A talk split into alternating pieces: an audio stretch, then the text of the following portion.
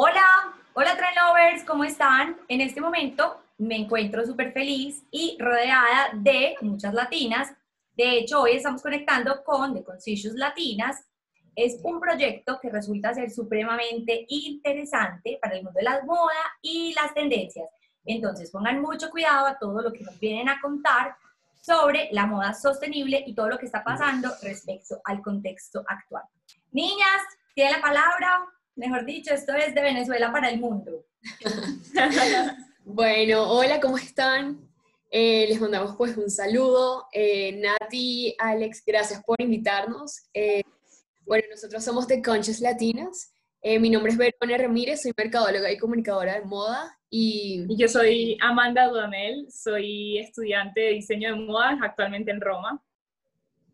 Y bueno, digamos que The Conchas Latinas es un proyecto que estamos desarrollando en el cual queremos compartir información sobre la sostenibilidad en la industria de la moda.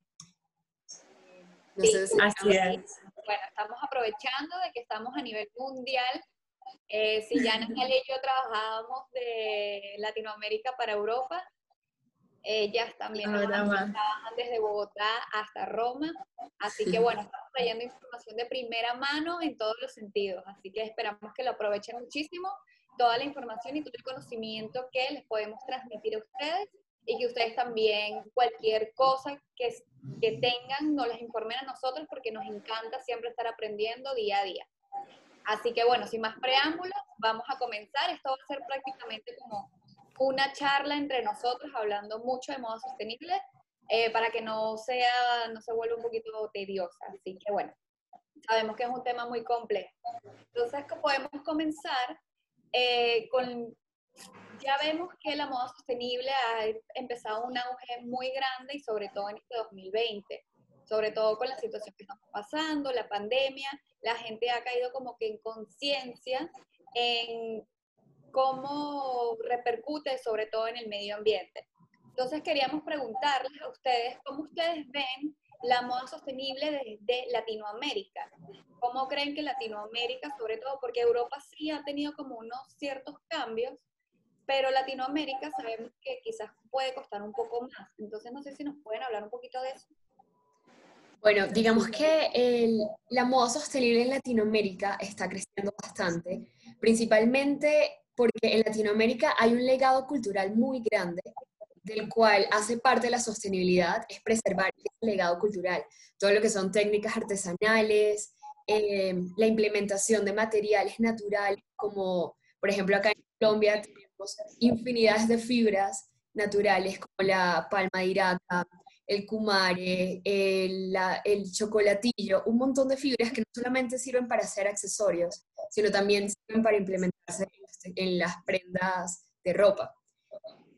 Siento que es, es fundamental eso y hay que sacarle como provecho a que tenemos países donde no solamente el tema artesanal, sino también el legado cultural del tema indígena. Hay muchas comunidades indígenas en Latinoamérica, de las cuales se puede tanto apoyar como ayudarlos en la parte laboral a ellos, como hacerlos parte de llevar ese mensaje cultural a nivel internacional. Eso por un lado. También es tema de... Pero entonces, en ese, en, ese aspecto, podríamos decir que América Latina en general ha sido muy consciente en cuanto a sus producciones a partir de bases naturales, pero que ahora con el contexto y todo lo que está aconteciendo, se hace un tema mucho más consciente y que sirve para vender al mundo. Tenemos entonces un producto de exportación que va muy de la mano con todo esto de la tendencia de todos estos productos conscientes. Sí, digamos que yo creo que se está fomentando mucho. Sí, yo creo que se está fomentando mucho este tema de sostenibilidad en Latinoamérica y de cierto modo la moda Latinoamérica está creciendo de la mano con el crecimiento de la sostenibilidad, ¿no? Entonces yo creo que es muy importante partir con este tema en, en este momento histórico que estamos viviendo con la pandemia pero también en el momento histórico de la moda en Latinoamérica. Claro, porque hay un mito muy grande de que es muy difícil encontrar moda sostenible. Entonces, claro, ustedes ya lo están desmintiendo por completo. sí se encuentra moda sostenible en Latinoamérica y cada vez más, ¿correcto? Sí, digamos que es una base eh, o, o, bueno, un factor que se puede aprovechar en fomentar la moda sostenible. Digamos que años anteriores no era tan visible y la colaboración entre diseñadores o marcas de moda con, con temas eh, de materiales naturales propios de, o de, de denominación de origen o, o, colaboración con artesanos no era tan visible como lo es ahora. Digamos que cada, año eh, más diseñadores se animan a, a ser parte de esta colaboración. Sin embargo, no es la única forma de hacer moda sostenible en Latinoamérica. Sencillamente es como, como más predominantes. Sin embargo, también está el hecho de implementar textiles reutilizados o textiles eco-friendly que son normalmente hechos a bases de, por ejemplo, poliéster reciclado. Eh, también eh, textiles orgánicos biodegradables como tal, como el algodón pima, eh, linos. Lino, la seda. entre otros materiales. Y también es súper importante el hecho de ser consciente con el trabajador que está o colaborador que está dentro de tu marca. Es decir, pagarle justamente, no explotarlo en horarios laborales. Eso es fundamental para también tener una marca sostenible. Exactamente, ahí tocas un tema muy importante y es que muchas personas consideran una marca sostenible solamente hecha a partir de reciclaje o a partir de ciertas fibras naturales que no requieren de cierto tratamiento que vayan en contra de los recursos. También esta parte social habla de sostenibilidad. Cuéntenos cómo una marca socialmente sostenible funciona en el sector y hace parte del contexto actual para que haga parte de la sostenibilidad. Yo creo que hay que partir de este punto, ¿no? De saber que la sostenibilidad es un tema muy amplio. Tú no eres sostenible solamente por utilizar textiles reciclados o solamente utilizar textiles biodegradables. Eres sostenible en muchos aspectos y los diseñadores deciden en qué punto hacer énfasis. Yo creo que la meta para uno como diseñador es poder tocar la mayor cantidad de puntos posibles, pero no hay que empezar con, con la idea, con la meta de ser sostenibles al 100%, sino darle, darle fuerza a los aspectos en los cuales tú estás poniendo de tu parte, de tu trabajo. Con el tema de la responsabilidad social, hay que, hay que ser muy transparentes en la producción, en, en, la relación que se tiene con los empleados, pagarles justamente por su trabajo. Y eso es, la transparencia es base fundamental de la sostenibilidad. Entonces yo creo que sería principalmente eso. Hay un movimiento muy famoso de Fashion Revolution que se llama Who Made Your Clothes, ¿no? Entonces sacar a la luz también quién está detrás de, de esa prenda, quién confeccionó tu prenda, porque muchas veces sale al, al, al escenario el diseñador pero la costurera, la persona encargada del patronaje no, no son parte del proceso, no se incluyen como parte del proceso, pero en realidad son parte vital de, de la creación de moda. Entonces creo que esos son puntos fundamentales. Sí, que básicamente, básicamente sin los confeccionistas y el equipo de trabajo no existe la marca. Y eso es muy importante porque como diseñador o como empresario de moda, no puedes desarrollar tú mismo una colección completa y ser como autónomo de esa manera. Siempre hay una colaboración en conjunto con el confeccionista, el proveedor, el diseñador y las, y las partes eh, también de comunicación y marketing de la marca. Eso es lo que pasa, o sea, lo que están diciendo, porque uno de los principales problemas de los consumidores que no, valga redundancia, que no consumen eh, moda sostenible es porque no saben a ciencia cierta si en verdad es ético o no, porque no, no, lo conocen a profundidad. Entonces dicen, quizás esto en verdad no es nada ético lo que está funcionando aquí, entonces no lo voy a comprar y prefiero irme a una marca fast fashion y, y es muchísimo más accesible también y más asequible. Eso es otra de las preguntas y otro de los mitos que rondan muchísimo porque sabemos que hace años, cuando empezó todo este proceso de sostenibilidad, realizar una prenda sostenible era muy costosa. Pero sabemos que a lo largo de los años este proceso han hecho varios tipos de sistemas, varios procesos para que pueda bajar el precio. ¿Cómo está actuando Latinoamérica en ese aspecto? Han, o los precios en verdad son más accesibles o en verdad adquirir una de estas prendas ¿Es mucho más costoso para el consumidor? Eh, ¿Cómo sería? ¿Cómo lo están viendo ustedes en este momento? Pues hay que tener muy claro que no se puede comparar con los precios del fast fashion, ¿no?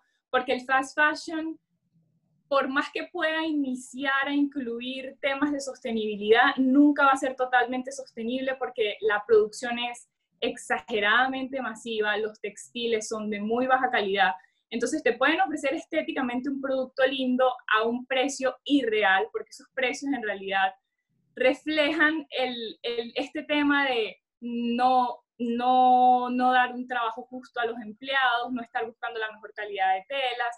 Entonces hay que partir de ese hecho, ¿no? Saber que no vamos a conseguir el mismo precio en una prenda sostenible, en una marca de moda sostenible, porque con la sostenibilidad se apunta también a poder comprar de manera consciente, ¿no? A no tener que comprar 10, 15 veces al año y mm, en cambio invertir en una prenda que te pueda durar muchísimo más, que tú sepas que está hecha con materiales de primera calidad, que está pensada en términos de diseño para poder durar y tener una buena estructura. Entonces siento que a eso es a lo que le está apuntando la, la moda latinoamericana. Y en términos de textiles también se está creciendo muchísimo, pero ciertamente nunca se van a tener los mismos precios que se tienen ahorita en el fast fashion.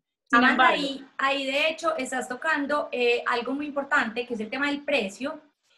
De hecho, el lujo, en, en este caso, eh, eh, y en muchos casos, como lo hemos investigado en la moda, resulta ser sumamente inspirador. No solamente sabemos que el precio del lujo sí es muy alto, pero sabemos que es un precio consciente y es un precio en el que, devolviéndome un poquito a lo que estaban hablando, es un precio en el que se justifica y se demuestra por qué tiene este precio. Porque definitivamente la industria del lujo nos ha enseñado cómo se construye comunidad alrededor de la marca para sacar productos y campañas y colecciones exitosas en las que te argumentan muy bien el precio. Y es que es exactamente eso, es muy costoso, pero son marcas que pagan muy bien a sus trabajadores, que hacen alianzas muy estratégicas y que además cuentan con productos como base para la elaboración de sus colecciones que realmente el, el precio lo amerita, porque realmente muchas veces el lujo Puede que no, pero en la mayoría de las veces en ese aspecto sí es sostenible. Yo estoy de acuerdo con Natalia y estoy de acuerdo también en que así como el lujo muestra mucho el saber hacer de las marcas, muestra mucho el proceso interno, tanto de fabricación de prendas como detrás de toda la parte corporativa, yo siento que la moda sostenible sinceramente le falta esa parte. Le falta mucho en muchas marcas eh, sobre todo en Latinoamérica, porque no se muestra el detrás. Entonces, claro, cuando te muestran una prenda y te pueden decir que es sostenible la prenda, esto es un criterio muy, muy propio, no sabes a ciencia cierta si en verdad es ético o no, que era lo, lo, principal, eh, lo primero que estuvimos hablando en esta conversación. Entonces siento que deberían estas marcas sostenibles guiarse un poquito por esta parte del lujo que habla Natalia, porque es como un valor sumamente agregado y muy poderoso para que las marcas se vayan posicionando cada vez más y que las personas tengan como que un poquito más de conciencia a la hora de comprar, porque también es cierto que con toda esta situación, la mentalidad del consumidor hacia las compras ha cambiado un montón, está como que un poquito más consciente, ¿no? Entonces, eso que nos comentan ustedes me parece súper bien y es totalmente cierto lo del fast fashion. Eh, hay muchas marcas fast fashion que están diciendo efectivamente que sí son sostenibles, eh, pero no sé cómo ustedes lo ven. Ya sabemos que Amanda nos acaba de decir que es como sumamente masivo y nunca lo van a lograr hacer. Eh, también hay un mito, que eso quería hablar con ustedes, que la gente piensa que una mm, prenda sostenible es una tela fea. Es una prenda que se ve mediocre, una prenda que se ve vintage. ¿Cómo las personas pueden saber a ciencia cierta si una prenda es ética o no? Siempre ¿cuáles serían esos parámetros desde la estética alrededor del producto para que determine en una prenda todo su sentido sostenible. Es importante, antes de responderles la pregunta, devolvernos un poquito al tema de la comunicación de las marcas eh, en cuanto al consumidor. Esto es indispensable para eh, tener una narrativa y es cuando entra un poco el juego de las personas que trabajan del lado del marketing y comunicación de cada marca. Y es contar lo que está sucediendo en la marca. No es solamente decir somos sostenibles, pero si no tienes cómo... ¿De qué manera? ¿Cómo el consumidor te va a creer de que una prenda te cuesta, tiene un precio mucho más elevado a, lo que, a, una, a, una, a una pieza que vas a comprar en una tienda de fast fashion? Evidentemente, eso hace que eso hace la diferencia en una marca sostenible. Y también de, de, que hay que educar al consumidor a la calidad versus, versus la cantidad. Entonces, eh, por lo menos lo que conversábamos del tema de los precios, eh, una marca sostenible no puede ser igual de barata que una marca de fast fashion o de pronta moda porque evidentemente tiene que haber un tema de transparencia en cuanto a textiles, que obviamente tienes que invertir un monto de dinero más elevado y también pagarle a tus trabajadores de una manera más justa. Entonces ahí viene el tema de eh, la, la pregunta que nos estabas haciendo de la estética de las prendas sostenibles. Yo siento que eso también viene mucho de parte de la marca y en cuanto inviertas en diseño porque no necesariamente porque es una prenda sostenible va a ser más fea o no va a ser trendy. Eh, creo que es totalmente un mito que es erróneo, porque, porque siento que tú como marca tienes que meterle el ADN de tu marca a cada prenda. Entonces eso ya viene, eh, creo que es algo más personal de cada empresa de moda.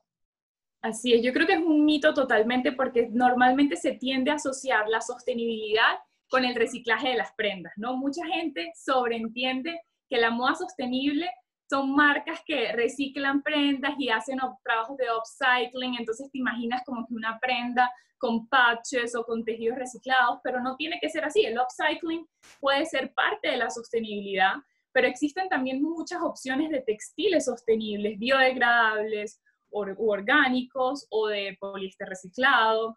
Y yo sí creo, nosotras en The Conscious Latina somos fielmente creyentes de que la ética y la estética pueden convivir juntas. Y eso lo han demostrado muchísimas marcas, incluso de alta moda, pues porter como Stella McCartney, como muchas otras que están dando el ejemplo en esos, en esos niveles. Entonces, por supuesto que la ética y la estética pueden, pueden convivir. Se trata de un tema de diseño, de inversión en ese, en ese sentido y de apuntarle a, ofrecer al cliente buena calidad en los textiles, porque esa es otra cosa, que tú hablabas de que uno cree que en, en, la moda sostenible los textiles no van a ser de la misma calidad o van a ser estéticamente no agradables, pero es que los textiles sostenibles son incluso de mucha mejor calidad, para la piel son mucho más beneficiosos. Entonces hay que tener en cuenta ese sentido y por eso, como comentaba Vero, el punto de partida es cambiar la mentalidad del consumidor. Porque cuando uno empieza a entender que consumir o comprar una camisa de algodón orgánico hace la misma diferencia que comprar una manzana orgánica o no orgánica, eh, repercute directamente en tu cuerpo, ¿no? Porque ese, el algodón no orgánico está siendo producido con millones de pesticidas, pero son cosas que nosotros como consumidores no, no tenemos el conocimiento todavía. Entonces, hay que partir de eso, hay que comunicarlo como marcas, como diseñadores, como comunicadores. Hay que hacer llegar el mensaje para que la gente pueda empezar a ser más consciente al, momento de consumir. A nivel, a nivel de tendencias, también es muy importante contarle a todas las personas que nos están viendo que los procesos, no solamente los textiles, sino que los procesos que pueden lograr hacer creativo ese producto también se han venido trabajando y elaborando de manera muy consciente para lograr estampados, sublimación y tejidos y múltiples procesos que las prendas llevan que las hacen estéticamente más agradables y más atractivas y que también en el contexto vemos esta clase eh, de procesos. Cuéntenos un poquito también de los procesos, no solamente de los textiles, sino como del proceso para lograr este producto un poco más atractivo. Bueno, en la parte del proceso, indudablemente se, se, tiene que comenzar desde el momento en el que empiezas a, a idear tu prenda, ¿no? A diseñarla. Porque hay distintos elementos que pueden hacer una prenda más sostenible. No, tú hablabas de los estampados, eso por un lado, porque hay opciones de métodos de estampados más sostenibles que no o no usan agua o la usan de una manera mucho más responsable, pero al momento de diseñar incluso puedes ser más consciente con el gasto de la tela, la cantidad de tela que estás utilizando y la cantidad de tela que se está desechando. El tema del upcycling también entra como parte de un método de, realización sostenible. Entonces hay distintos temas que se pueden abarcar como diseñadores y como, así como una marca puede decidir qué bases de sostenibilidad utilizar, uno como diseñador puede decir, ok, yo quiero hacer una colección zero waste, entonces voy a tratar de zero waste to minimum waste y voy a tratar de o no tener ningún tipo de gasto en tela, de, de desecho en tela, o desechar el mínimo posible y no, no tirarlo a la basura, no tirarlo a la calle y tratar de evitar de que se siga desechando y desechando material, porque ese es el principal, el principal problema de la industria de la moda, en los desechos.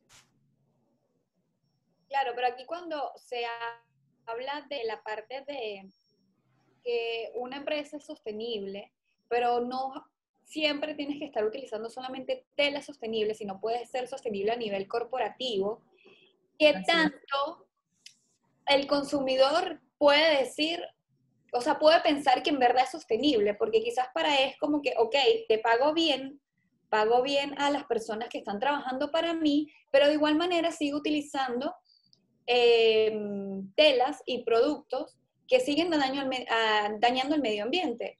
Entonces, en teoría, para el consumidor, tu marca no es sostenible. ¿Cómo hacer o cómo cambiar ese pensamiento para que la gente diga, ok, o siempre tener como que un porcentaje, de igual manera telas un poco sostenibles, así toda tu colección completa no las pueda eh, tener por tema de gastos, por cualquier tipo de, de, tema. Entonces no sé cómo, cómo balancearían esa parte. Para aclarar esto, es indispensable eh, explicarle al consumidor que la sostenibilidad no es, primero que nada, no puede ser 100% sostenible como empresa. Es imposible ni como ser humano de que quieras cambiar tus hábitos en todo sentido, no porque de por sí somos una sociedad consumista y de alguna manera, aunque quieras reducir tus hábitos de consumo, de no comprar tanta ropa, comer mejor, eh, gastar menos eh, eh, materiales no renovables, etc., nunca vas a tener un balance 100% porque es muy difícil hacerlo. Entonces también eso implica en, los temas empresariales de que también la sostenibilidad no solamente es la parte ambiental, como lo comentábamos al inicio, sino es distintos factores. Eh, está la parte ambiental, está la parte de, la producción, está la parte de pagarle justamente a tus trabajadores o contribuir con una fundación eh, de personas o de animales o del medio ambiente, pero también tú como empresa tienes que ser sostenible, es decir, sostenible con el tiempo que te puedas mantener económicamente. Porque si tú económicamente no eres sostenible, obviamente no vas a poder ser sostenible en el tema mental o no vas a poder pagarle bien a tus trabajadores. Entonces, eso es muy importante como ese storytelling o narrativa de la marca, eh, tratar de cambiar esa mentalidad del consumidor de que es 100% ambiental porque no lo es. Y ahí entra también en juego mucho el tema de la mentalidad del consumidor, porque como tú decías, muchas marcas abarcan otros temas de, otros temas de sostenibilidad, pero tal vez siguen usando textiles comunes. Entonces, la pregunta que uno se tiene que hacer es, ok, pero ¿qué vida le voy a dar, qué uso le voy a dar yo a esta prenda que estoy comprando? Porque si es una prenda que te promete durar 5, 10 años, entonces al menos no estás gastando en, algo que te vas a poner una vez en tu vida ya, porque ese es el real problema. Estamos acostumbrados a comprar prendas de precios súper asequibles y desecharlos a la semana o no volverlos a ver en un mes. Ahí está el real problema y en ese momento es donde nosotros como consumidores hacemos la diferencia. Niñas, entonces, bueno, para ir como cerrando un poquito, eh, podríamos decir que las grandes conclusiones son que definitivamente cada empresa puede ser sostenible en la medida de que sea posible dentro del tamaño y dentro de la constitución de la misma y argumentarlo para que las personas sientan una argumentación en el precio y entiendan y se vayan haciendo un poco más conscientes de que realmente la sostenibilidad y pues entiendo que eh, no es posible hacer un 100% de producto sostenible, pero sí en aquellos procesos, en aquellos puntos en los que sea posible, en la medida que sea posible, hacerlo y saberlo contar al público a través de todo este equipo de marketing y publicidad y que en la misma medida y coherentemente los diseñadores sean eh, analíticos, conscientes y realicen unas propuestas coherentes con lo que está pasando en el contexto. Eh, me cuentan si así es, si hay algo más que agregar. Así es. Bueno, es indispensable, considero, que como empresa uno tiene que conocer de dónde viene tu materia prima. Es decir, no es que vas a, a comprarle a X textilera eh, algodón orgánico porque tú crees que venden algodón orgánico, no, sino tratar de saber que ese algodón de verdad proviene, eh, es cultivado, eh, es, es fabricado de manera orgánica y de manera sostenible, es fundamental. Es decir, las certificaciones hoy en día son muy importantes, ya que muchísimas empresas evidentemente te, te usan el tema de sostenibilidad como una una estrategia de marketing, que lo hacen muchísimo las grandes empresas de moda. Que de hecho quería comentar, eh, es importante saber de que no todas las marcas de lujo son sostenibles. En realidad, muchísimas marcas de lujo o de alta gama producen de manera masiva y eso hace que no sea sostenible. Así es. Puede que utilicen eh, materiales de mejor calidad que las de fast fashion, pero no significa que estén usando una producción ética y no solamente en la parte laboral, sino en temas de desechos textiles, en tema de tinturados, en tema de, incluso de pieles, eh, ¿cómo se llama? De pieles naturales que no son extraídas de manera ética. Entonces eso también es importante saberlo.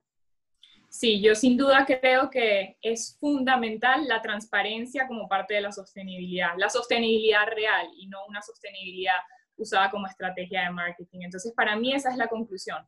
Uno tiene tanto que buscar proveedores que sean transparentes contigo y después transmitir ese mensaje de transparencia a tu, a tu clientela. Eso es fundamental. Me encanta, me encanta, me encanta la parte cuando Amanda comenta de que todo se empieza desde la idea. Ya por ahí te das cuenta de la clase de personas o de conjunto de, sí, de, del personal que se encuentra detrás de una marca que empieza a crearlo desde cero. Entonces creo que eso es fundamental. Eh, bueno, nosotros como consultores que siempre estamos trayendo tendencias, hay que recordar que esto es una tendencia que sigue en auge. Y más de tendencia lo podemos nombrar tendencia porque, bueno, es como que el significado o el nombre que se le coloca, pero ya está formando parte de un estilo de vida.